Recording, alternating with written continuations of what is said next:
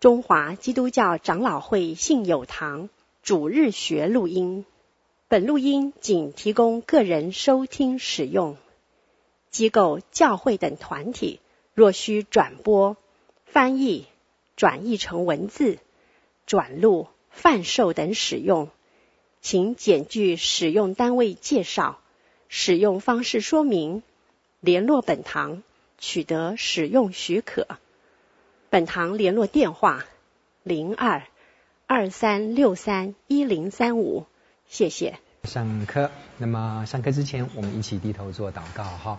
背心，亲爱天父，求你预备我们的心，我们有一个受教的心，我们有一个渴望你的心，主啊，今天你透过讲台信息，充实我们的心里，能够再次提醒主耶稣基督在十架上的。啊！测信呼呼喊，求主充满我们的心，带领我们以下的课程。在马太福音里面，我们继续在知道主啊，你自己给我们的心意是什么？包括我们今天的学习，都有你自己圣灵的帮助，能够在你自己的话语之中再次得到激励。求你带领我们，我们再次祷告，也是奉靠主耶稣基督的名，Amen。好的，各位弟兄姐妹，那么。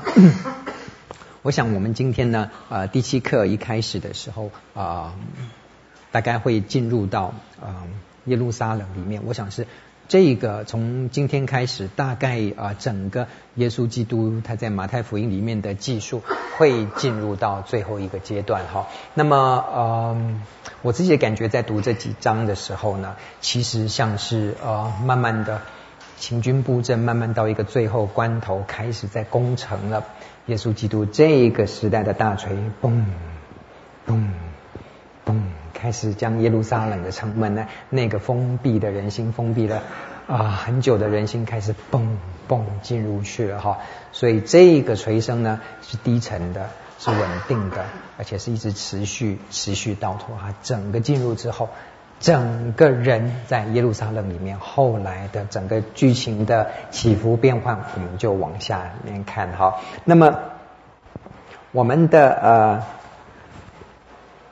十九章开始哈，我们上次上次啊停在啊十九章的十六到二十二节之前，在讲耶那个少年财主的事情，我们这次会啊琢磨在这里，从这边开始，然后呢。啊，二十章的一到三四节，就是从大概约旦河那个地方开始的途中，要进入到耶路撒冷。从二十一章开始，所以真正开始进入到耶路撒冷里面去。哈，所以马太福音在二十一章开始蛮清楚的，开始是耶稣基督在最后一次进入耶路撒冷。我说，哎，这个就是整个到最后里面的啊一个受难的一个算是收尾的部分。那么在六到十一节，二十一章六到十一节里面呢，出现了啊，大家在喊何散那，和散那，奉主名来的是应当称颂的。到二十一章进入到啊圣殿区的时候，耶稣基督做了非常非常多的啊表啊，甚至是啊，你会发现好像进入耶路撒冷之后，不止民众是很。很高亢的，因为在年节气氛哈，连耶路耶稣基督本身哈，你很很少看到 耶稣基督那么的呃戏剧化，那么的生气，那么的情绪化的表达，在之后的整个啊一个耶路撒冷里面哈，可以看得到好几次耶稣基督他是一个啊。真的是看到一个有血有肉的人，他为什么生气？他为了一些什么那个那个非常大的那些肢体动作的表达哈，其实在这边我们慢慢都可以看得出来。然后呢，这些事情的一个小结尾是婴孩的赞美啊，这些都是我们今天能够在嗯经文里面慢慢去思想的一些东西哈。我们先来看到说。啊，在 十九章十六到二十二节的时候，这个时候是程序在还没有进入耶路撒冷，然后遇到一个少年官，这个人呢来见耶稣。这个人在其他的我们比照其他的福音书里面去看的时候，会发现这个其实是一个蛮特别的一个少年哈。那么。所谓的少年也不是像我们的那种国国中生的那个，大概是比较年轻一点的，maybe 二十或甚至三十郎当岁的这种少年，非常年轻的人。那么他呢很有钱，而且算是什么在呃其他还讲说是少年官哦，所以也有官位，基本上算是一个少呃少年得志的一个嗯。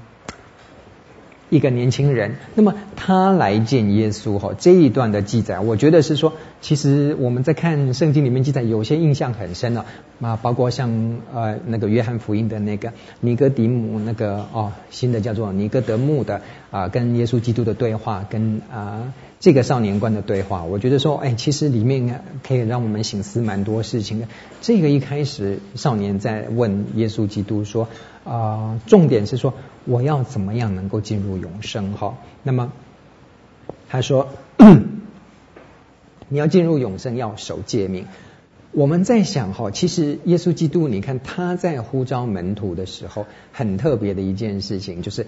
几乎都没有记载他们什么对话，然后那个彼得啦，或者是安德烈啦，他们在捕鱼的时候，耶稣说：“来跟从我。”然后这几个就好像着魔一样，哈，完全没有说什么东西，渔具一抛，然后什么东西一抛，就这样去跟耶稣。然后找马太的时候，来跟从我，然后马太也是那个不晓得钱有没有丢，还是钱赶快收口袋，然后再过来。就是很特别的是，很少在讲说耶稣在跟门徒在招呼，不会像现在的那个业务员一样，就是哇一张纸摊下来那个。喝水一直喝，跟你耗个一两个小时，就是叫你签约什么的，没有。耶稣基督来跟从我，就是跟从我。可是呢，你看在这一段的记载里面，耶稣基督他是非常费心的跟这个少年人是这个对话好几层的对话哈，我不知道有多久的对话，但是里面你看到到最后，耶稣基督才说，你还要来跟从我。但是结局很不一样的是，这个少年听见这句话 怎么样？他本来兴致昂昂的要去来跟来问说一个很重要的问题，天怎么样得到永生的问题，最后他忧忧愁愁的走了。他是一个耶稣呼召不成功的门徒，我不知道将来我们真的到天堂的时候会不会见到这个少年财主。因为他有可能到后来来的时候变成说家财散尽，或者是更是更多钱的时候，变成他又回来跟从耶稣。我不知道，我不知道他生命怎么改变，但是至少在圣经上记载是他是忧忧愁愁的走了。然后耶稣基督这一次没有呼召他做门徒成功，因为他的财产很多。所以这个事情让我们是想得蛮蛮特别的一件事情。我就是上次有跟各位。分享到说，我不知道你生命之中有没有跟一些非常特别的一些年轻人跟他们对话哈。其实，呃，不要小看年轻人哈，有的时候他们想的是比我们这些已经固就在这个经验里面、在传统里面的这些啊、事情的这个头脑更新的，他们直接会碰触到啊问题的核心。你看这个少年人，他是基本上应该是算是啊有相当的财富地位，有他的啊。那个名誉有他的啊、名声，但是为什么他问的一个问题是非常非常重要，跟这些事情没有关，跟世界上的事情好像没有关系的。我要怎么再再扩展我的版图？我要怎么再去有更多的客户？我要怎么再去怎么样有更高的位？他问的都不是这个，他问到生命的终极问题：我要怎么样进入永生？那么，耶稣基督在跟他的对话一开始的时候，哎，居然跌破我们眼镜哈！耶稣基督问说：“你如果要进入永生的话，你要守诫命。”哎呀，我们在这个之前的经文看好几次，耶稣基督不断的一直提到十诫里面的一些经文哈，包括在很多不同的场合。那么在这边呢，我们在看说，耶稣基督在这段经文里面在谈的是他的十诫比较着重于是在后面六条，意思是什么？他觉得这个年轻人的他的一个重点，第一关说，我有些年轻人问你说啊，我现在在申请普林斯顿，请问我要怎么进到普林斯顿里面去啊？不是神学院啊，是一般的，一般他要去那个科学的啊博士班或者怎么样？你跟他讲啊，第一关你就是要要通过那个那个啊。那个托福嘛，啊、你是你是外国人，哦托哦托福我考满分了，啊、是啊，好，那你下一关，那那你的那个啊、你如果是要那个 科学方面的那 GRE 呢？他说我跟我 GRE 我也满分了，哇，再一关一关这样过去，到最后就说后来我被拒绝了啊，为什么？为什么这么好的条件？难道是你的呃教授推荐函？哦，我的教授推荐函是那个李远哲写的，哈哈啊是，那那那到底你是怎么被拒绝的？对不起，因为他们说他们只收人类不收机器人，哈哈，好随便乱讲的。这就是就是基本上呢，这个这个，你看耶稣基督跟他的对话里面，好像很多是在这从一开始的基本的东西进去进去说十诫里面你守了吗？啊，他说守了，然后再来跟十诫配合的是什么？是爱人如己。哇，这不简单。这个是这个少年说，哦，我也这个我也做了。然后再到后来是说，最后耶稣基督他使出杀手锏来，他说。非常好，耶稣在跟他的这个对话是一层一层的，而且我觉得耶稣是慢慢把他的生命引导到一个重点里面去。然后耶稣基督说：“如果你真的要做完全人，这些好了，这些条件你都够了，那么你差临门一脚的话，他开了两个条件，一个是把你所有的财产分给穷人，第二个是来跟从我。结果这个少年人他的那个罩门在哪里？”对，他说他是在他没有办法放弃他的财富，而我们来看看，先回来看看哈，耶稣基督在讲的这一件事情，他说里面的第二层，第一层是诫命我都守了吗？好，那反正基本上在基本上的犹太人来讲，诫命能够守全已经算是不错，所以这个少年人他讲的是真的是他不但有财富，而且他的整个形式，他的怎么算是。不是一个贪官污吏哈，不是一个奸巨假奸商哈，他真的是原原本本的在律法，他至少在这个部分守全。第二个，耶稣在问他是说，你要爱人如己，爱人如己这个在利未记十九章十八节里面在讲的是什么？是说不要在民中搬弄是非，然后不要与邻舍为敌，然后什么爱邻舍如己。在犹太人的观念里面，在解释这一句话“爱人如己”，其实这是我们后来在讲说“爱人如己”。在他们的观念是“爱邻舍如同自己”，这是有差别的。因为在邻舍如同自，你的邻舍在犹太社群里面，你的邻舍真的是你的弟兄诶，很可能是你不同房的的哥哥弟弟，或者是姐姐妹妹等等的这些，大家比较住在一起，所以你爱你的邻舍就是爱你的弟兄，还真的是跟你有血缘关系的，所以他们的群族性是很强的，不可恨你的弟兄。而且呢，你的邻舍你要怎么样真正为他好处，不要为了面子问题，说说啊该讲的不讲，然后呢就是哎他是也许他是你弟弟，他是你的谁的那一方的，就是如果他错了，你要指责他，你不但是爱他，你还有指责等等，就说这个部分呢是说你要去爱你自己的邻舍，你要去爱你自己的弟兄的，而这部分呢在邻舍的部分，耶稣基督很特别的一件事情，大家还记得在那个路加福音。的那一段经文里面，在是说，耶稣基督问了一个问题，问了法利赛人，他们都问一个问题是说，请问这个被他讲了一个故事，一个人被打伤了，然后啊，利未人走过去没有管他，然后那个那个祭司走过去也没有管他，最后是一个撒玛利亚人把他接到旅店里面去的这个故事。耶稣基督在这段事情问他们说，请问谁是他的邻舍？结果最后呢，谁是这个邻舍？是外邦的撒玛利亚人，在耶稣基督的后来的教导里面，其实这个邻舍已经扩展到不是你自己血缘关系的这个邻舍。谁是你的邻舍？撒玛利亚人是你的邻舍，外邦人是你的邻舍。这是这这是怎么怎么扩展出来？在神的心目之中，你的邻舍真的就是跟你有关系的，不只是你的血统的邻舍，这已经扩展出来，所以。我们到现在在讲的爱邻舍如同自己的邻舍，变成是爱人如己，真的这已经是扩展出血统之外的邻舍，而是真正你看你跟谁发生关系的这个邻舍是。包是跨越种族的，所以我们从这段经文里面去引用出来的，慢慢去想的，其实耶稣基督的心意，我们看到等下后来圣殿的事情，看到之前耶稣在在呃推罗西顿，在呃加利利那边所行的神迹，他花了其实很多的时间是在外邦居住的地方，哎，不是在耶路撒冷这个地方。尽管耶稣基督他讲他的工作重点，绝对是在？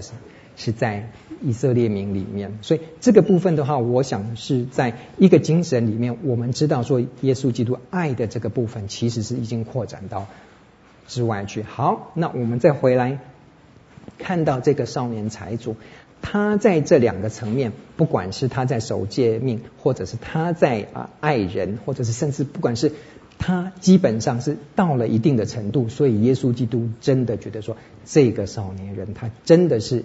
啊、呃，一个蛮优秀的青年，他不只是外表的成就，而是他的心。他的个性，我觉得他的本性是真的是在我们周围，搞不好很多人也喜欢这种那种心地蛮好的，然后地位又高，而且又有钱的朋友，每次出去都他买单 哦，我特别喜欢跟他在一起等等的这这些，这个少年观很可能是这样，但是他到最后的时候，耶稣基督丢给他的问题是：你如何处理你的这个财产的问题？我觉得耶稣在这边，我们会想到一件事情是。难道每一个人要进天国，都是一定要把他的钱丢出去吗？这个定律是普世性，每一个人。所以咯，我们每一个人一定要穷个这个 裤袋两袖清风，什么都没钱的话，那个地方的话，那我们信友堂很多的弟兄姐妹很可能都不合格了，对不对？因为我口袋还有钱，我的银行还有什么的。你全部把它丢掉，你全部把它周济穷人的话，你就可以做耶稣的门徒。耶稣基督的意思是这样子吗？我觉得，其实在这边这个少年人他的得永生的障碍是什么？我觉得应该扩展到对他来讲是财富。他辛苦了很很久的时间，也许是上面传下来的，也许是他自己非常聪明努力赚来的这些钱。不管怎么样，这个东西已经成为他一个最重要生命的堡垒。他觉得这个是他肯定他生命最重要的东西，地位、财富在这边。耶稣基督在每一个生命的当口都会问人一个问题：说你爱我比这些多吗？当少年被问到这个问题的时候。也许他在想的是，我要怎么样就得到永生？从我以前的经验里面是，我要买什么，就是去讲一个好价钱，或者到哪里货比三家怎么样的话，他其实是很精的。然后他连永生很可能都说，我要怎么做才能得到永生？最重要的事情是永生，已经超越今生的事情。我已经想到来生的事情，我已经想到死亡之后的事情，我已经想到说永远的事情。我要怎么得到永生？非常聪明的一个问题，我要怎么得到？我要怎么样？我要去买到？我要去怎么样去得到这个？请你聪明的夫子来跟我讲这件事情。我要怎么去得到？耶稣基督回答他的问题，也许是我要怎么样去得到的时候，耶稣基督回答他：你要怎么样去丢掉？才能得到永生，不是你要怎么样去得到永生，你要怎么做才能得到永生，而是你要丢掉什么才能得到永生，丢掉这个永生的障碍，而这个永生的障碍，偏偏每一个人造门都不一样。这个年轻人造门是什么？财富、地位、名声，他唯一赖以为生，他觉得说他能最肯定他价值的。就是这份财富，这个财富丢掉的话，他的一生完全没有安全感了。其实我们在座很多人不是这样子吗？在我们的啊的，特别是面临老年的时候，哇，老人家你其实要他怎么样，要他怎么样，他都会啊，你来募款，你来什么的话，他都会想办法给你。但是你要把他的老本 把他全部拿走的话，你看他要不要跟你拼命？就靠这个老本了。这个少年人，他的财富是在这边。我在想说，那我们每一个人的罩门是什么？耶，今天有一天，如果耶稣基督来跟你讲说，来跟从我，把你那个心爱的老婆，呵 呵虽然老，但是把它丢掉；或你的老公把它丢掉；或者是你的这个孽子，虽然是蛮孽，但是也是我的爱子，把它丢掉。你记得吗？在我们旧约里面，以撒。被献的时候，亚伯拉罕面临这个挣扎呀。神跟亚伯拉罕讲说：“你会有个孩子。”然后啊，盼盼盼盼了多少年？三十五年，等了三十五年，终于有个小孩子出来。哎呀，多爱他，就这么一个小孩了哈啊，其他别的都不算了哈，那个那个切身的都不算，真正他盼的这真最好的这个这个小孩，养养养到差不多十十十四五岁，或者是二十郎当岁的时候。有一天，神跟他讲：“你这个小孩献给我吧。”你是亚伯，你是亚伯拉罕的时候，你会不会觉得说：“天，我要去看医生，我得了精神分裂症，因为一直叫我去杀我的小孩。”这个在今天就是这样处理的。OK，你最爱的一个小孩，你盼了这么多年，神给我的一个小孩是绝对是，绝对是非常清楚的告诉我，我等了三十五年，这个小孩绝对是神给的。怎么会神有另外一个声音叫他叫我再跟他爱他这么久？就除了除了这么好之外，看他这样慢慢长大，在长到快要登大人的时候，你要我把他杀掉？不不不，这一定不是真的。就跟这个少年人是一样啊。你是少年的人，你做什么决定？最后他三十秒做一个决定，对不起，这个代价实在太高，我走了。亚伯拉罕做什么决定？刀子拿起来就是插下去了。不一样，我我不是说每一个人都会面都会面临说这么戏剧化的东西，我所有的那我那一台才刚买的宾利那种 全部要丢掉，我就是得到这个护照，我要全部这些我的我最爱的这些全部都要丢掉吗？其实你的决定会偏向于这个少年人的话，我觉得这是人之常情，你会偏向于亚伯拉罕的。这个真的是一个非常特别的的的基督徒，你要走哪一个？以我们现在来上课的人来讲的话，一个叫做信心之父，一个叫做贩夫走卒。神哪一个人会被神所拣选？哪一个人？我在讲的一件事情是，也许我们的强度没有那么强，一定是要你去丢掉你最爱最爱的那个。有一天起来说，李学仁把他杀掉，献给我。你说我干得到吗？我就准备进监牢或等之类的，我会想很多。也许这件事情永远不会发生在我们每一个人的身上，但是生活中的每一件事情，我觉得圣灵的声音都会问我们：是说，到底你重要的东西是什么？包括你要不要去买这个吸尘器？包括你要说，我觉得信心的操练是从小事情开始的。亚伯拉罕他能够到最后把刀拿起来，他不是。那一天才听到神的声音，他是一辈子跟着神走的，慢慢从小事情慢慢操练到最最后面临关口的时候，他能够做出最合神心意的决定，这是信心之父。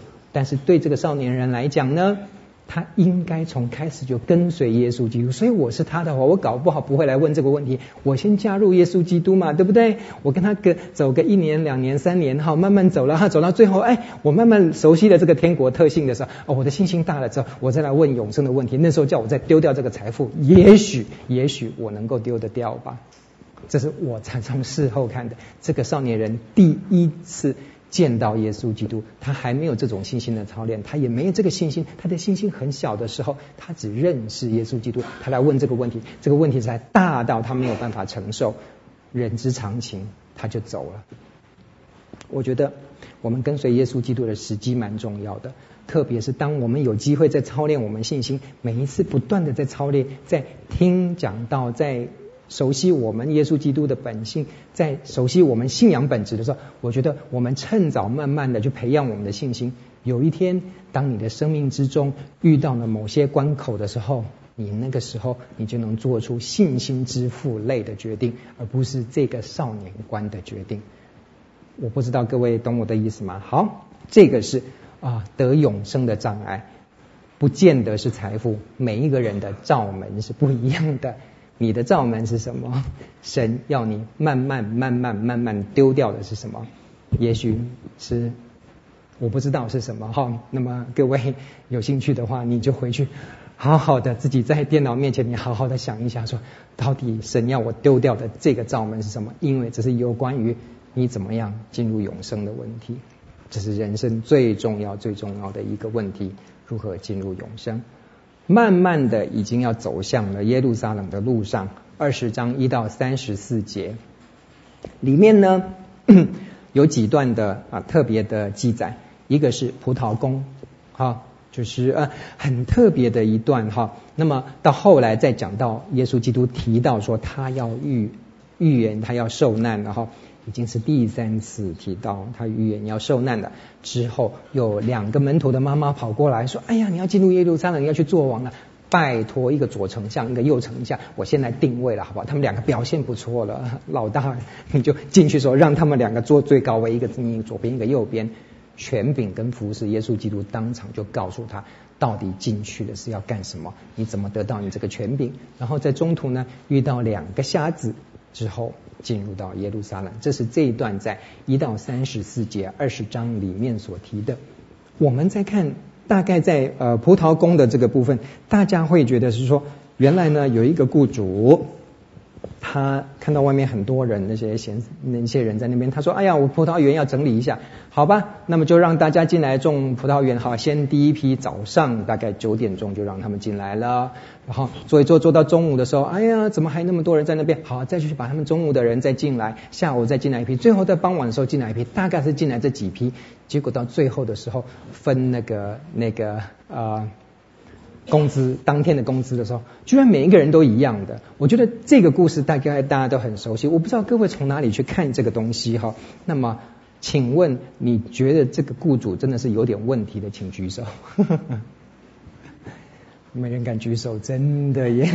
是啊，因为这圣经上面讲的嘛。你希望你老板是这样的，请举手。好，这跟圣经无关。你觉得你希望你是个老板？我不管我几点进办公室，我不管我多少业绩，反正年终或者是每个月月底的时候，大家的财务报表也是公开的，大家的那个薪薪资单都是一样，每个人都是哈哈都是一样的。一个做到半夜十二点的人，薪水跟一个做到中午十二点就回家烧饭洗菜，下午休假的人是一样的。你觉得这个老板是正常的，请举手。所以。在我们的观念里面，这个这个真的是强人所难的嘛，对不对？我公司怎么可能这样子经营？今天公司这样经营，我跟你讲，根本就是等着倒就是了。那这个这个比喻在告诉我们是什么？我觉得是，我觉得我们可以从很多方面去看，但是我觉得我们在影响到我们的一件事情是。当我们在领受恩典的时候，绝对不能去从这个劳资关系里面去看。今天你会觉得说，这个人，这个人 这么烂，这么脾气这么不好，这么机车的一个人，居然。你说他能够得永生，你还能站在台上那么叽叽呱呱一直讲，那这个这边说周围的人都把你骂死了，你怎么这个这个人还能得到永生？甚至下一句话就不讲，你进天国，我就宁愿下地狱，我才不要跟你在一起了，是这样子吗？但是在神的眼光里面看，当我们在领受恩典的，你今天在讲这个人这个样子的时候，哇骂的那个口沫横飞的时候，你有没有想过？很可能在另外一个时空，在另外一个地方，有另外一个人在骂你，在背后骂你说：“这个人居然能够是基督徒，我才不要做你们基督教的嘞！是什么什么什么烂人，什么什么？你有没有可能在别人的面前，在某些人的面前，可能他非常恨你的面前，他你是那个完全是摆烂烂到可以的人？”我觉得我们今天在看恩典的时候，再看到神的心意的时候，你会发现到说很多很特别的事情在神国里面发生。神在看人的价值，绝对不是说你做多少，绝对不是你服侍多少，绝对不是说你能够成就多少来定你的价值。这是我们一般在世界上能看到的。你要的员工跟神要看到的那个员工，可能是完全不一样的。我们在领受恩典的时候，请千万要避开用这种行为称义的这个部分。今天你的两个儿子，一个儿子把你的财产全部挥霍完了，然后就还跑到外面去，然后把你的钱全部拿来到外面去，过了好多年，一块钱都不剩，回到你家里面来的时候，你那个尽尽本分，每天在帮你锄地，在帮你那个那个收庄稼，在帮你那个家里人弄得好好的那个另外一个儿子。在你家里面守着，另外那个浪子回来的时候，你是那个爸爸，你做什么决定？你是从什么角度去看恩典？你从什么角度去看一个人的价值？我觉得这会影响到我们怎么来了解这段经文葡萄宫的比喻，而进入到耶稣基督他受难的这个部分，他再次提到说，他来这个部分他。进入到这边的时候，他是要来 服侍人的，所以才会进入到这权柄跟服侍的这个部分。那么在权柄这个这个跟服侍的部分呢，同样的一件事情是，耶稣基督在告诉人的是说，你今天要有权柄，你是从哪开始？不是从你的财力，不是从任何的，而是从服饰里面开始，特别是在教会里面的服饰哦。今天那个。那个每次都不怎么讲话，那个神神秘秘的那个人，哎，他是长老，哎，飘来飘去的那个，哇，他是怎么做长老的？我这跟他也没有来关心过我怎么样的。然 后另外那个啊，那个那个跑来跑去那个每每次这样子啊，假装这边擦擦这边在装忙的那个装忙的那个 那个，他做执事哎，或者是我们团契里面有些人就是怎么样啊，就是那个就是一个 lip service，就他嘴巴很会讲，他什么都不会做，什么什么什么的。请问教会里面的权柄是怎么到的？耶稣基督在讲一件事情，他说：“你要权柄，哎，很特别，我也想不通为什么。但是有些人他就很喜欢有那个所谓的权柄。我自己本身是对这个权柄是非常感冒的人，我但是我就发现一个现象，有些人真的很在乎那个 title，很在乎那个东西。哎呀，好险我们基督新教里面 title 不多。”要是那个抬头多到像那个之前的那个跟 那个那个那个旧教里面的哇，你看那个那个阶层高到那个什么的话，你有多少钱你就做什么，你有多少钱。现在有一些有一些组织是这样子的哈，你看那个穿紫色袍子的那些哈，走来走去，有些是穿短的，有些是穿长的那些，那跟你的那个奉献的钱都不一样。我的意思是说，今天你真的能要在弟兄姐妹里面受到你的肯定。这个所谓的这个权柄是说，人家真的会听你的，人家真的把你真的是当个人，当块料，真的当你做长老，当你做传道人，当你做什么的话，你是从什么时候开始？从服侍人开始，这是长期的工作，绝对不是你的 title。今天马总统如果退了，哇，来新友堂说，哇，大家。哦，拍手啦，或者是管他什么啊，陈、总统来了哈，也一样啦哈，大家就是拍手都说，你说，因为他抬头太强了，他的权柄太大，他的退休之后，他还是有很多的权，还是有怎么样的，能够影响到我们的那个真正我们看人是这样吗？耶稣基督告诉我们，真正的权柄是从服侍人开始，耶稣基督就是从服侍，所以服侍观真的你自己在你的生命里面，你为什么要服侍？如果你的服侍是为了说我就是要。我一辈子就是，反正你们阶层不多，那我一定要做长老，我一定要做到执行长老，或者是我是传道人，我一定要做到那个什么呃教宗，没有这个，就是做到什么的那个。你的权柄观如果是一直在那边，然后去搭配你的服饰，我觉得这个是很危险的事情。你在所做的任何一件事情，都是在看，当今天没有给你。当得的权柄，给你当得的这个东西，到时候我没有做到长老，或者是我没有做到只是或者我没有做到主席等等这个事情，砰，气死我了！那个什么烂人去做那个那个什么东西都已经去做了，我就离开了，我就走了，因为你没有给我当得的权柄嘛。但是。如果你的服侍真的是出于甘心乐意的，你是默默那种服侍的，你去看到人家的需要，你每次最喜欢做的事情就是匿名奉献，你每次最喜欢做的事就是把个东西，我说的不是过期的，然 后放在人家传道人桌上，或是等等的那些什么东西，你就是喜欢默默的在团契里面关心哪一些人或怎么样，这种服侍，我觉得这个是神所甘心情愿的服侍，但是这种服侍往往带来的就是慢慢的这个五年、十年、好几年的时间。人家看到这个人，看到你的心之后，其他的这些就会叫你做做主席，叫你做什么，叫你做什么，叫他们越做越多，就是越做越多，都是这个样。我觉得这是一个良性的，我不知道各位知道我的意思吗？权柄跟服侍这两个东西的，算是很微妙的。在教会里面的话，看你偏重哪一个。那我想，我们的生命需要进入到一个。左手做的不要叫右手知道，右手做的不要叫左手知道。事实上，有很多弟兄姐妹需要我们去服侍、去关心。你看到就不用在那边讲说：“哎呀，哎，我来帮忙哦，哎呦，你好辛苦哦。”然后就这样子啊，就把那个修椅子就把它摆到讲台中间了。扣扣扣扣，看到我在做没 有？No，我们需要的服侍，我们需要的真的是那个默默的关心。耶稣基督会很顾念你的这些事情。你去给小子一杯凉水，你去监狱里面看他，你去探访，没有人知道情况之下，我跟你讲，耶稣基督看到那就对了。我们教会服侍要从这边开始，权柄这个只是其次的，这是不同于这两个门徒的妈妈来求他的这个权柄跟服侍。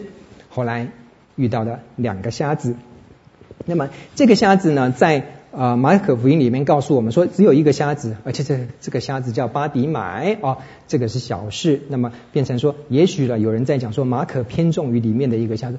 我那天见到了，呃，哎呀，葛牧师，你那个小朋友他真的好可爱，他在网络上哈、怎么样？他那天去玩的时候，他讲了什么什么什么那个东西啊？你知道吗？我知道啊，我就在旁边啊。可是妈妈照相只有照小孩，没有照我啊。就说今天在讲，就说为什么一个瞎子两个瞎子呢？在马可福音偏重这个瞎子，可能是门徒，可能是马可认识这个瞎子，而这个瞎子后来可能做做了做了他的门徒，叫做巴底买啊。马可写出来，马太没有写出来。但是马太说哦，那天在座的有两个瞎子，但是另外一个瞎子没有人知道他，另外那个叫做葛乃俊没有人知道，但是那个小加勒的那个是 那个哇，那个大家都知道哈，就是那个，所以很可能是在这边。那这只是一个啊瞎子里面有一些人在讲这件事情。那么我想说。正式进入到耶路撒冷是在二十一章开始，哈，二十一章开始呢，已经进入到啊耶路撒冷的这这这里面去。那么进入到耶路撒冷，我想说很特别的一个记载，哈，引用到旧约里面的哈，居然是从哪里开始？从一只驴驹开始，很特别哦。我们有没有想过说，耶稣基督整个开始要进入到后面的高潮大戏里面的话，其中一开始的一个引用的啊？居然是从驴驹开始的，那这个驴驹这个意思是什么呢？这这很重要吗？这一只驴，它它连驴子它连名字都没有啊！我们觉得至少可爱一点的，你有叫维尼熊吗？对不对？你要叫什么？这只驴駒就没人知道它叫什么，它只是载着主的一只小驴驹。那么这个部分是什么？我们在其实，在这句话里面哈，它它在驴驹之前的，我们在啊二十一章里面哈看到的是说。它的这一段短短的这一段记载呢，它是啊有两有两个部分，一个部分是从啊那个以赛亚书里面出来的，另外一部分呢是从撒迦利亚书里面出来的。那么你看哦，它里面的记载什么？耶和华宣告到第几？对西安的居民说什么？你的拯救者来到哦。上半部是从什么？对西安的有原文在说。对西安的女子来说，你的拯救者来到哦，所以在这段话里面的前面一半说拯救者来到了啊、一个重点是什么？在驴驹之前说拯救者真的进入到耶路撒冷了。好，他的赏赐在哪？他的报应在他面前哦，所以这句话的重点在于说啊，拯救者已经来了。那到耶路撒呃那个撒迦利亚九章的九到十三节里面说，西安的民啊，应当大大欢喜；耶路撒冷的民啊，应当欢呼。怎么样的王来这边，公义的施行审判，谦谦和和骑着驴，就是骑着驴的驴驹子。那么我必灭除以法莲的战车，什么什么啊？这段在这边讲的是什么呢？你会发现到一件事情。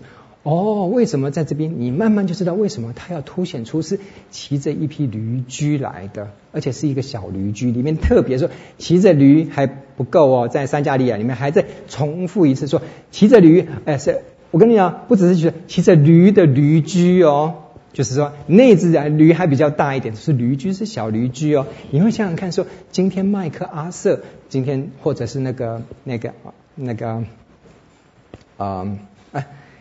或者是麦克阿瑟，更要那个叫什么？那个艾奇，艾森豪，艾森豪到欧洲去巡视的时候，你会想想看那个场面是什么？哇，一个军军，一个将军，然后结果后面一大堆人嘛，然后他一进入到那个巴黎战区之后，骑着一个小朋友骑的那个 三轮车这样骑进来，你会想象这个情形吗？里面在讲的就是这个。你在面对千军万马，你在面对那个以法莲的那个战车，那整个那么几百部的那种战车，那种那种 F 三十五的那种飞来飞去那种场面的时候，你居然看到那个那个那个麦克阿瑟或什么在那边骑个那个小三轮车，是这个意思吗？为什么他在讲的意思是什么？就是在讲是说，这个来的这个人，这个人他来拯救你们这个人呢？他不是那种威风凛凛，不是那种统帅大军，他是谦谦和和、和和平平，跟我们路上的每一个人骑个那个五十 CC 的，还不是那个一二五的那个摩托车的人一样。原来是这貌不惊人的这个人，他今天来拯救你们。所以他骑着什么？是一匹小驴驹，连战马都不是。然后最后呢，这个骑着小驴驹的这个人呢，把那个什么，那个所有的那个军队，所有的那个战车，所有的那些全部把希腊的弓，把全部那个中全部打败了。哇！你在想这个场面实在是太熟悉了。我觉得现在的那个动作片全部没这样拍了。我们以前小时候的那个动作片，真正的武侠，真正的功夫好的人是什么？你到旅店里面去坐下去，他。眼睛只看前面，白干儿，或者是什么馒头两个，然后都没有什么表情，然后也都没有什么惊讶的，都后面来的那种 那种四五个人，然后在后面那种鬼鬼祟祟，都穿黑衣服，然后就那刀子拿起来，然后他根本完全都不管后面，然后那个筷子拿起来，啾啾，每个人就是那种临时演员出来一秒那种。就这样倒在地上，然后后面再来了二三十个，他根本是什么？他连看都不看，他手一拍，砰，咻，下一个镜头就已经到旅店外面去。我站在那边，然后斗笠还是戴着，然后那个那个刀还在刀鞘里面，然后坏人这样二三十个、三四十个、四五十个，啪啪一直过来，到最后他还是这样稳稳的站在那边，然后死了一堆人，他的刀还没有出鞘嘞，所以他慢慢的又回到那个旅店里面去，然后他喝个酒，然后那个。他只喝酒而已，喝完酒然后就走了，然后丢了一个那个元宝包在桌上，很帅的走了。我们那个时候的武侠片是这样拍的。好，对不起，我讲他意思是什么？今天真正在凸显出这个真正在拯救你们以法莲、拯救你们以色列人的，在撒迦利亚书里面看到什么啊？居然是貌不惊人的这个骑着小驴驹的这个人。好，原来。真正的救主是什么？不是威风，不是灵敏，不是杀戮，不是那种胜利，而是什么？他是一个君王，谦和的君王的样子。他是带来和平的，不是带来战争，不是带来杀戮，不是带来你们所谓的的胜利的那种解救以色列。他是带来释放人心的。所以这个形象跟他们所等的这个是完全不一样的。这是为什么耶稣基督？所以我觉得他蛮累的。他一开，其实你知道吗？那个大戏到最后的时候，真的是蛮累的。他为了要合这些东西，你看进入耶路撒冷之前，他要门徒去找什么？去找一只小驴驹来。因为想说，耶稣今天好手好脚的，你干嘛进这城门的时候，你一定要是人家去弄弄一杯 弄一个驴驴驹来，你不能自己走嘛？好嘛，你要那你也好歹你是什么弄匹高头大马来嘛，对不对？像那个 那个那个什么那个史瑞克里面那个花瓜大人有没有？第一集里面，他的腿很短，说他骑上那么高的那个马，所以而且骑上去之后，他怕他腿太短，他还做了两只假腿在马那边，看起来比例还蛮高的。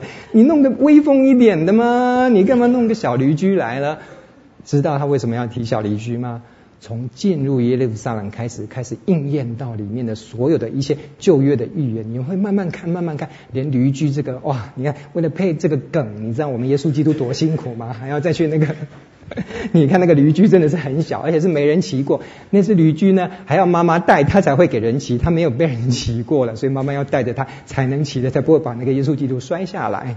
所以这些都是你知道，都是有铺梗，你知道吗？都是回到旧约，你才知道说，哦，原来到后来耶稣基督他在被受难，他在被钉上去，在这边在讲到说诗篇里面应用到什么，应用到什么，然后。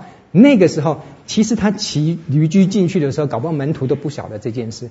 门徒到后来，等到他受难之后，整个沉静下来，开始在写这些事情，才想到说：哦，原来这是应验旧约的这一段呢。原来是哎呀，老师这么辛苦的，还要在上面是那种混摸啊那搞搞这样子，然后还要再穿戏服，还这样子迎着进来。其实这个都在应验的旧约的的预言，而且应验的这一段是什么？他进入耶路撒冷带来的拯救。他骑在驴驹上，是一个谦和的君王。他做王是来掌权的，所有的这个权力是到了他身上。而他来不是带来杀戮，他是带来平安的这位王。这慢慢都在颠覆着这个之之前的一些一些想法哈。那么呃，最后在啊、耶路撒冷，这个是预告到后来说。这个君王到最后进来的话，一周不到时间就被杀掉了。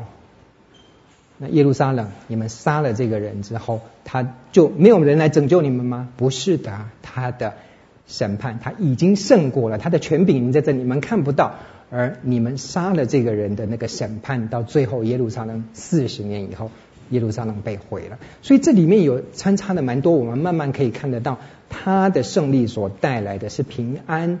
不是杀戮，而真正你们把这个和平之子杀掉了之后，真正的审判呢，是一辈子的，特别从耶路撒冷城被毁开始，一直到末世。所以他的凯旋、他的胜利、他的平安、他的审判，在每一代在我们末世里面不断的一直出现。哈，这是我们在信仰里面一个没有办法是单一讲一件事情的这个，然后都会大家比较熟悉，说那所谓的都到底是凯旋跟审判会放在一起，然后这个赎罪跟公义是放在一起等等的这些，大家慢慢去熟悉这些事情。那么二十一章的六到十一节里面讲到是说，哎呀，驴駒来，然后很多人就把衣服这样铺，有的铺在驴駒上，有人是做成那个那个地毯。你看啊，每次那个啊教宗到每一个地方的时候，下飞机的第一件事情，哇，那个红地毯一直铺铺铺铺铺啊。但是他第一件事情，哎，这很特别，就是哇，你看那个大概只有巨星级的的那个那个待遇是这样，红地毯一直铺到那个那个整个机场过去。但是他下下机的第一件事情就是什么？去亲那个地毯啊，表示他的谦和嘛。所以你看，很多人把衣服铺上去，我不知道跟这有没有关系。铺在这边了之后，然后呢，他们在喊的什么？哎呀，归于大卫的子孙，归于大卫的和散那，归于大卫的子孙，哈，奉主名来是应当称颂。在我们中文在翻译的时候，哎，归于大卫的子孙里面，很特别的一件事情，归于大卫的子孙，这个在当时的以色列人里面是什么代表？意思就是要来的这个弥赛亚了。弥赛亚来的时候，大家才会说这个这句话。我不知道为什么他们会特别用这一句哈，就不会叫弥赛亚。但是他大卫的子孙，其实这一句所代表的意思就是说，谁能够叫大卫的子孙？不，大家都是大卫的子孙，不是特别指出大卫的子孙的这个人就是弥赛亚。所以哇，所以大家在开始什么哇，怕跑啊，开始说哇，放烟火什么的那个开始的话，他们心里想的是什么？弥赛亚终于出现了，我们终于翻身了。罗马人，你给我死，你给我闪边嘛，你去死吧！我们开始要复兴了，我们开始，我们的救主真的来了。他们在想的是这件事情。然后呢，合成的人惊动，然后说这是谁？有人在问说这是谁啊？这很特别的一个记载。众人说谁？他是加利利拿撒勒的先知耶稣。你知道对了吗？对了一半。他们看的是他的人性，就说哇，已经是很高的，谁可以做弥赛亚？在他们里面，民族英雄就是弥赛亚，能够来拯救我们，像士师时代的那些人，真来拯救我们，那个人就是弥赛亚。所以呢，先知是可以做弥赛亚。他们不知道是谁，但是他们就是给他一个封号，是那个拿撒勒的那个先知。哇，已经是最高级的一个称谓。对人来讲的耶稣，他们认识的这个弥赛亚是谁？是一个人，是一个英雄，是一个承继古代的英雄来的。他们还不认识他是神。当他们认识神了之后，第一件事情就是把他杀掉了，不可能的事情。当人真正意识到他是神的时候，就是神死掉的时候。这是 尼采讲的。OK。何散那这句话从哪里来？诗篇一百一十八篇二四到二十六节，他说啊。呃耶和华所定的人，大家呢在马太福音里面，你诗篇一百一十八篇，你绝对不止看过一次，所以这一篇呢，大家真的去熟悉，里面很多重要的句句子都是从诗篇一百一十八篇里面来的哈。所以这是我们所定的日子，对每个人来讲，我们所定的日子不一样，有人是很高兴的，有人是很悲伤的，有人是很什么，但是这个日子是神定的，所以奉耶和华名来的是应当称颂的。所以这句话的何塞那这个来源是从诗篇一百一十八篇里面来的，那么 慈爱永远长存啊，什么呢？哈，这些哈都是慢慢都是都是跟着这这些东西来的。那么呃，在旧约里面，我想说，我们花一点时间哈来看一下，到底这个弥赛亚观是什么？旧约里面，从旧约里面，后来再进到新约里面，其实呢，呃，旧约里面你会很惊讶的发现哈，是说弥赛亚真正的弥赛亚这个受膏者里面哈出现的哈，真正最明显出现的只有两次，在但以理书的第九章二十五到二十六节里面讲的受膏者，这个就是弥赛亚。好，那么这个部分呢，你会更让你惊讶的一件事情是说，哇，弥赛亚在旧约里面的。他在讲 但以理书里面在讲到的，呃，以赛亚书四十五章第一节说，古列这波斯人称他为所高的这个哦，你会发现他说，原来对弥赛亚的这个了解里面是以赛亚书四十一章的二十五节里面在讲的这个这个受膏者的这个人是谁？居然是古列人，意思是不是以色列人呢？以赛亚书四十一章二十五节，原来弥赛亚也是可以是什么？神用外邦人来做弥赛亚的哈，你会很惊讶，他或派遣去达成神对子民的救赎目的哦。有时候他来攻击你，有时候来拯救你，对仇敌施行审判，统治列国的权柄等等，这都在以赛亚书四十一章、四十五章、四十七章里面讲到。所以以赛亚书里面的，我们讲到弥赛亚的这个观念的话，从以赛亚书里面其实是看很多。一开始出来的，在但以理书里面比较看不到，但是在以赛亚书里面，哇，慢慢你会发现说，其实弥赛亚这个身份是蛮蛮多种元素在里面的，不是我们只认识的那个东西，更不是以色列人归纳出来的那个民族英雄而已。那么，弥赛亚最最主要的有两个部分，就是弥赛亚到底是是什么？他说。有一种呢，比较说弥赛亚是在最后末世的时候出现的那个拯救者，叫做弥赛亚。但是呢，在后来的慢慢也有另外一个是说。弥赛亚观是每一个时代都有不同的弥赛亚人物出来，然后他们指向最后的拯救的弥赛亚。所以有些人呢，把它叫做叫做是说目的所在的人物，目的性的弥赛亚。有人是说呢，是末世性的弥赛亚。所谓的末世性的，就是说后面的那个是弥赛亚，只有这一个，那么。目那如果说是目的性的弥赛，就是每一个时期都有来拯救他们那个时候神子民的那个人都叫弥赛亚啊，这个整合的大家了解一下就好了，所以弥赛亚才会有到最后的的呃。在讲到是说，如果是按照目的性的弥赛亚，你就会说，哦，其实，在很多旧约时候，从亚当开始都有很多弥赛亚人物出来了，然后到最后指向于耶稣基督这个弥赛亚。哦，大家的了解大概是这样。比如说亚当，他不是神所立的吗？最后伊甸园就是毁在他的手里吗？然后到最后有第二个亚当出来哦，对不对？罗马书里面讲的，那么摩西呢？他是出埃及带出来，但是后来他说有个出来有个先知像我的，也许呢又有另外第二次出埃及，又把人民带出来。这次的出埃及跟那个出埃及不一样，就是后面又有个弥赛亚喽。再来大卫他的。兴起的这个王国，到最后有一个如大卫一样的王国的人，真的是君临天下，不只是在那个耶路撒冷那个地方哦。所以说，基本上呢，人物的模式的话，你从这边发展出去，亚当、摩西、大卫之后，哦，每一个时代好像都有弥赛亚，然后最后都指向于那个弥赛亚。以赛亚那个以赛亚书里面又有讲到说，弥赛亚的人就多着了，有说是那仆人，大家还记得说仆人之歌吗？哇，那个以赛亚书里面有很多的仆人之歌，那么也有讲到说受受高的征服者啊，以赛亚书后面的那个部分又讲到，又知道说啊，这个是受高的征服者，他来统治全地的，也有呢在讲说苗裔哦，里面也是弥赛亚的称谓哦，叫做苗裔哈，就是那个苗哈，OK，哈哈，然后没有，我在看一个小朋友，哈 哈刚才有个小朋友哈，贝贝在这边，然后那个再讲到说女人的后裔啊，这个就是在讲弥赛亚有特别人性的这部分，会讲到像玛利亚啦，会讲到是嗯。那 那个以马内利啦，就是神与人同在啦，等等，再讲到有讲到母亲的这个部分，哎，其实这个以赛亚书里面哈，那个第七章啦，以赛有四十二、四十九章里面都有讲到，最后也有讲到人子，大家很熟悉的这个在但以理书里面有讲到人子的部分，然后耶稣基督很喜欢这个称谓，最后再讲到受膏君等等等等，这些都来预表说，哦，弥赛亚其实在这些人的身上。不同的时代、王国时期，或者是在先知的时期等等的这些被掳时期，都有一些弥赛亚人物在这边。这是旧约的弥赛亚观。那么在新约里面呢，我们在呃福音书里面，我们可以看得到说，约特别是约翰福音里面在讲到的这个这个基督，在新约里面就变成是基督了。基督跟弥赛亚是一样的哈，旧约是叫 Messiah，然后那个新约里面的话就直接叫他 Christos 就。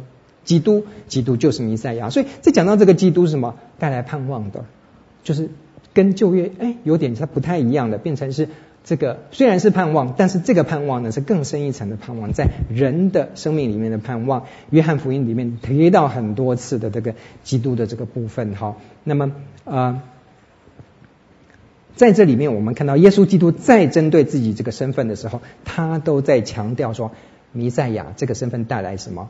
工作已经完成，工作已经成就，救恩已经成就，已经成了，已经成了，就是在他的身上，弥赛亚的工作真的是已经成就了。这个是我们对弥赛亚的一个比较直接的了解。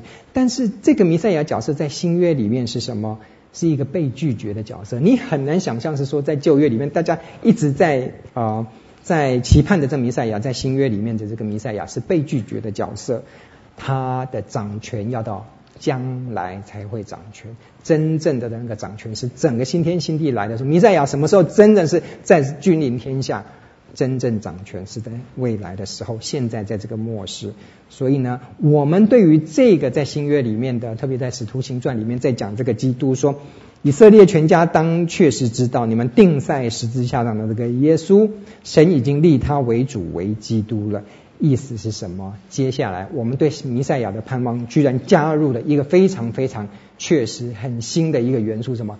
弥赛亚是会复活的，弥赛亚是会死的，弥赛亚会死而复活的。这是我们今天对弥赛亚、对基督更深切的一个认识。而我们信仰的中心就在这个死而复活的弥赛亚身上。这个在旧约里面是想象不到的，很难想象说这个民族英雄诶站出来的话，死掉了，就没想到死掉了，那你就好啦，结束啦，这一集就结束，没有，不，又复活了。这个在旧约里面对弥赛亚观是没有办法去包容进去，但是在新约里面，我们是能够看到这一点的。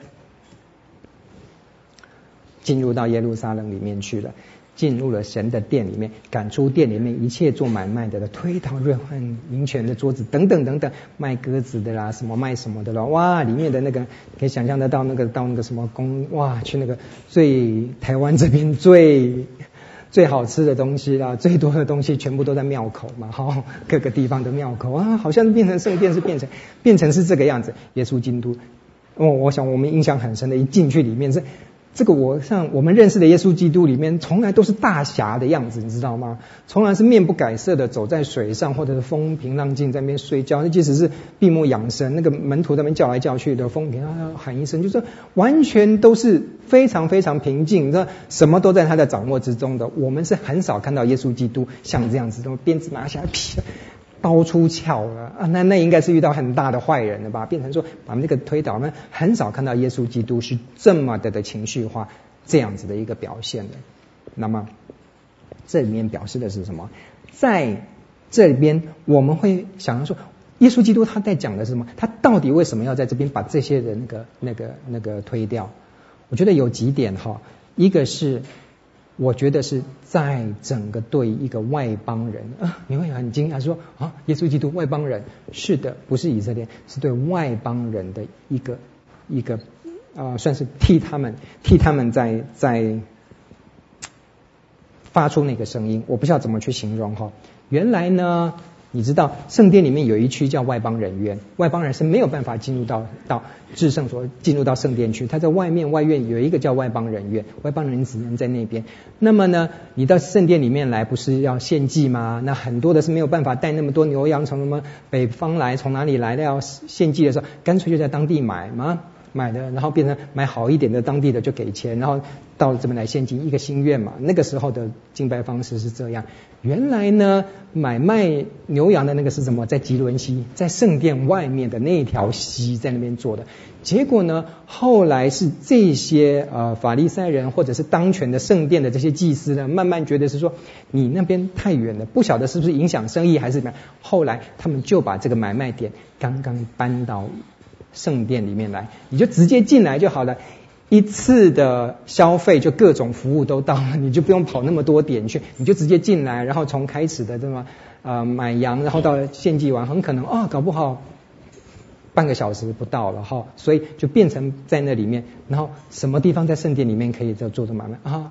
好了，看看最不重要就是外邦人区。所以原来呢，在外邦人区里面的那一块地呢，就变成变被拿来做 做买卖这个东西。耶稣基督非常火大这件事情，所以呢，耶稣基督进到这里面来的第一件事情，就是把这个区域说扫干净了。那他的心意是什么？他说，神的殿是什么的殿？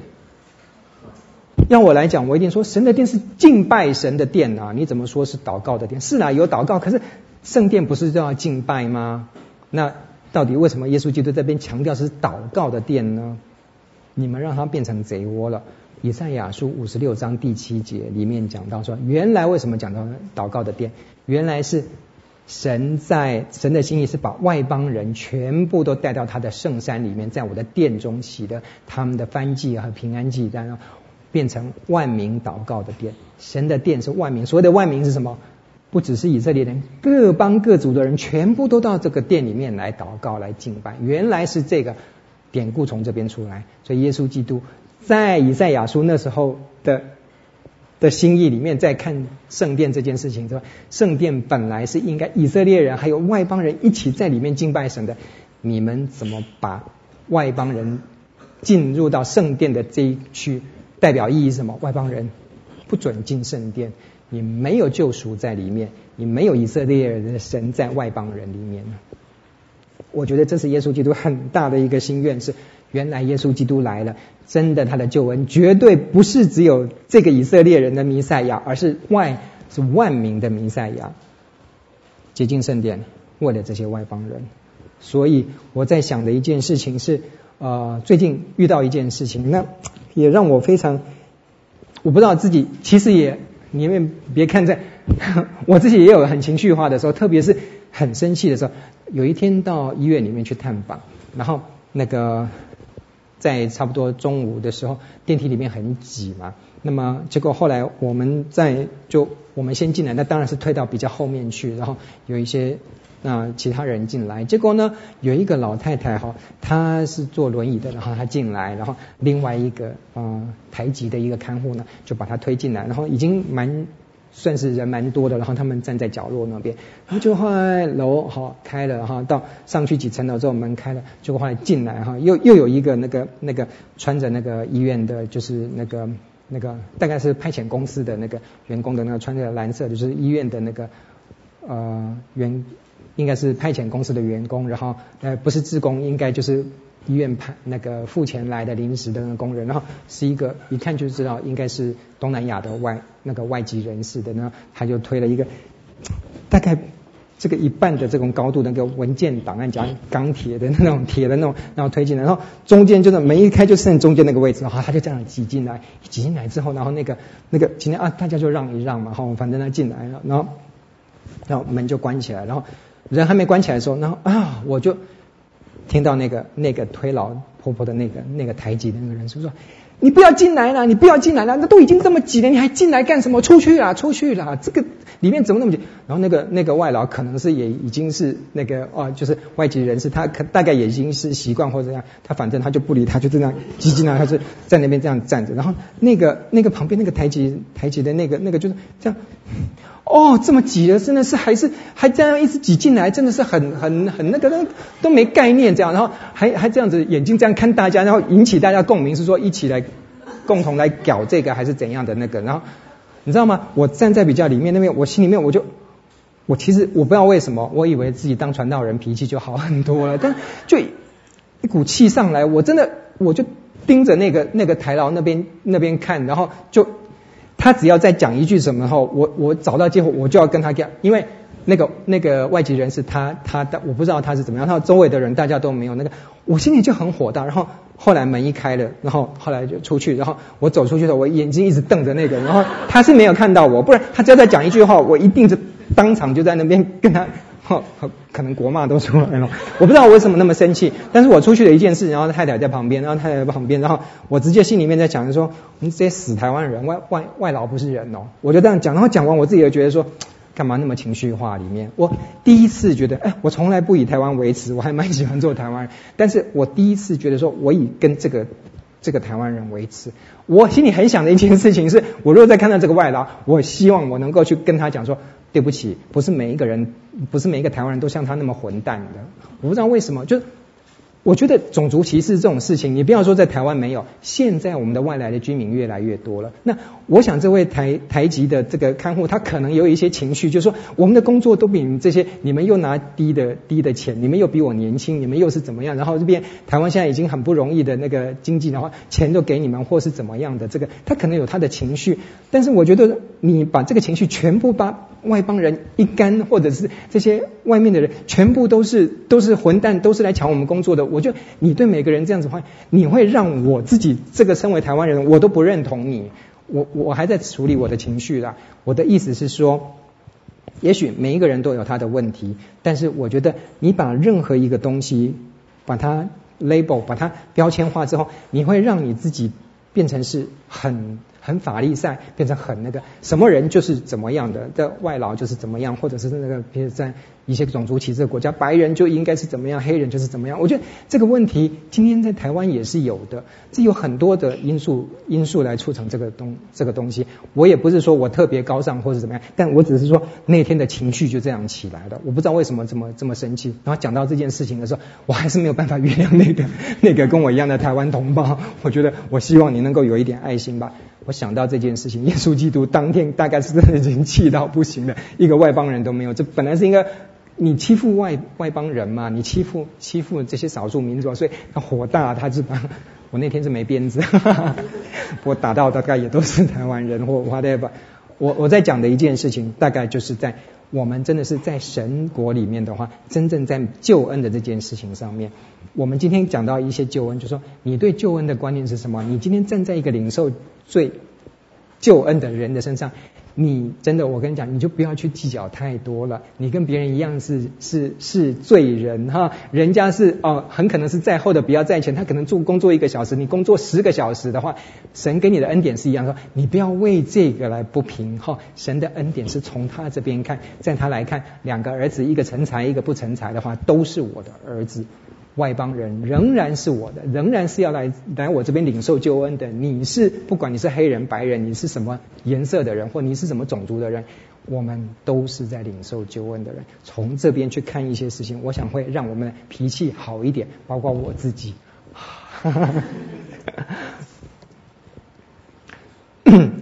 耶利米书七章十一节里面提到说：“我名下的殿在你们眼中岂可看为贼窝？”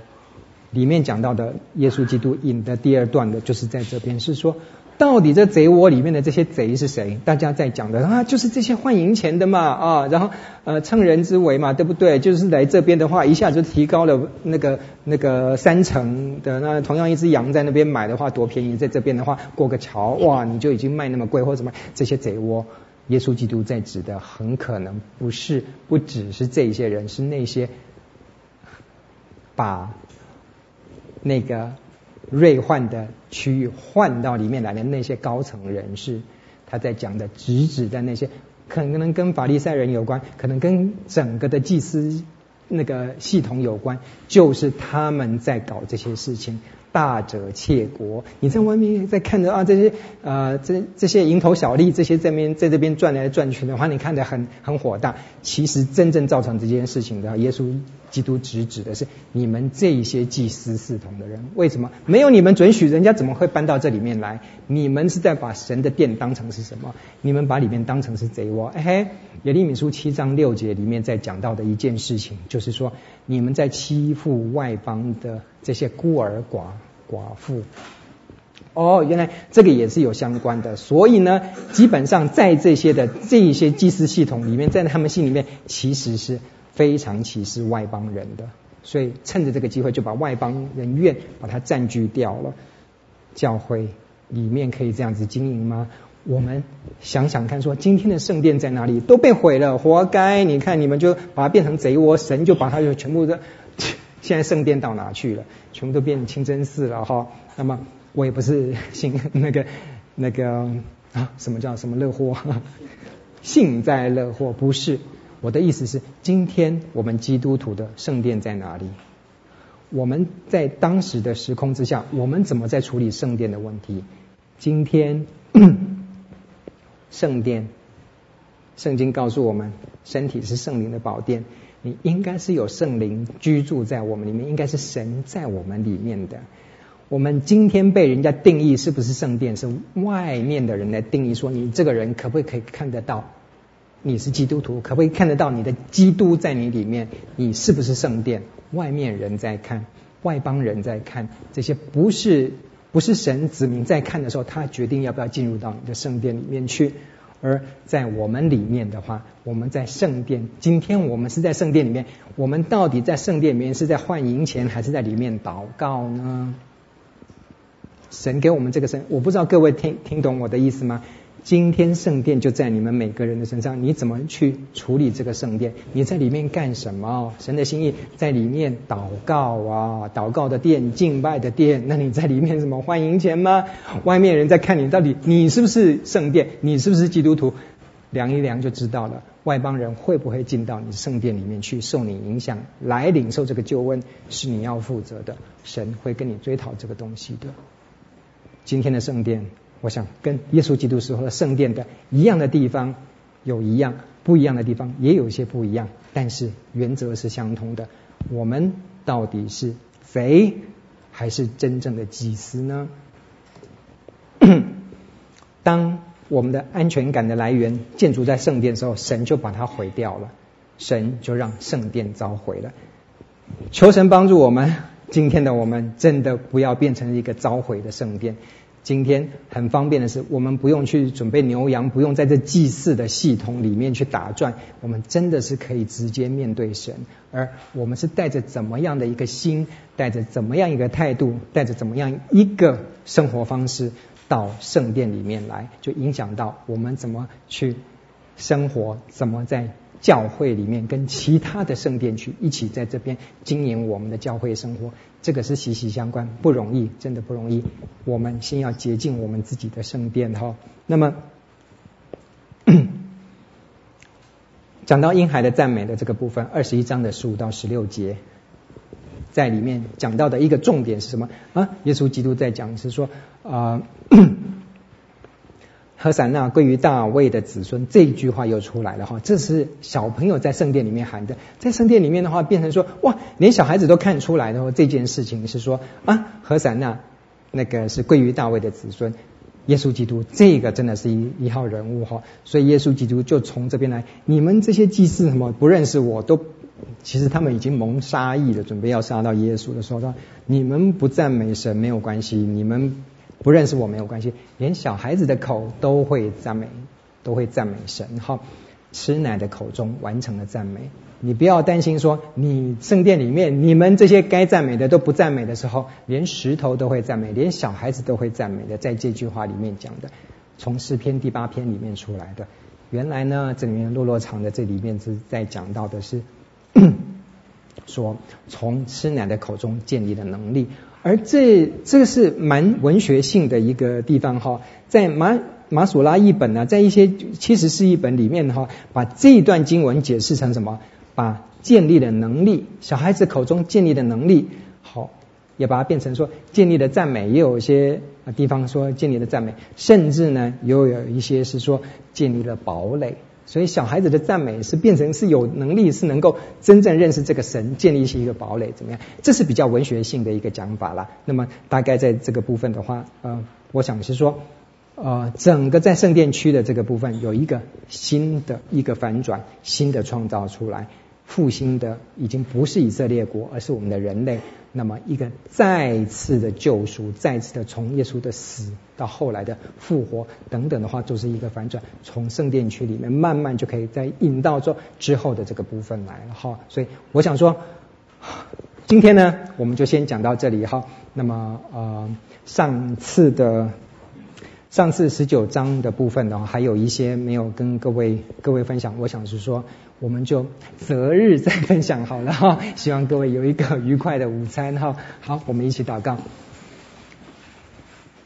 亲爱的天父，盼望你自己的圣灵洁净的圣灵洁净我们的圣殿，真的是我们在诚心的敬拜、诚心与你团契的时候，在每一天，在主日，在所有日常生活里面。